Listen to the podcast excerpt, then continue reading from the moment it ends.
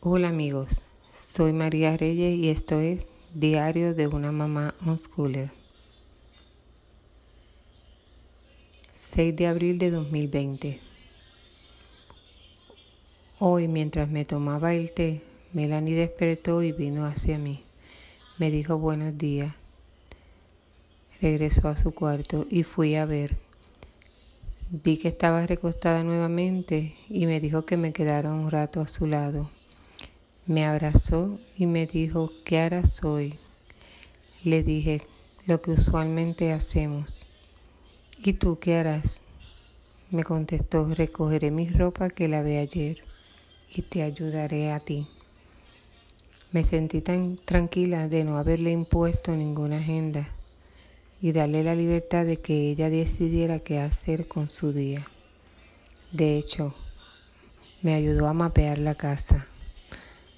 Sí, la mapeo sola. Como en estos días anda muy dedicada a su granja, fue a ver a ver si su gallina naranjita había puesto otro huevo, porque lleva días verificando los huevos a ver si la gallina se va a echar. Volvió muy contenta, gritando que la gallina ya tenía siete huevos. Más tarde regresó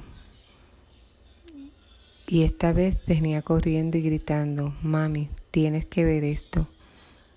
Era que la gallina estaba echada. En la tarde, luego de la comida, fuimos a echarle comida a los animales.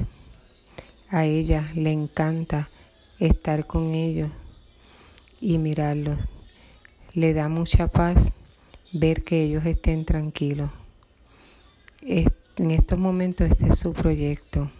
En fin, ese es su proyecto de vida porque ella siempre ha tenido animales y es lo que más le gusta hacer. Ya en la noche pintó un dibujo muy colorido.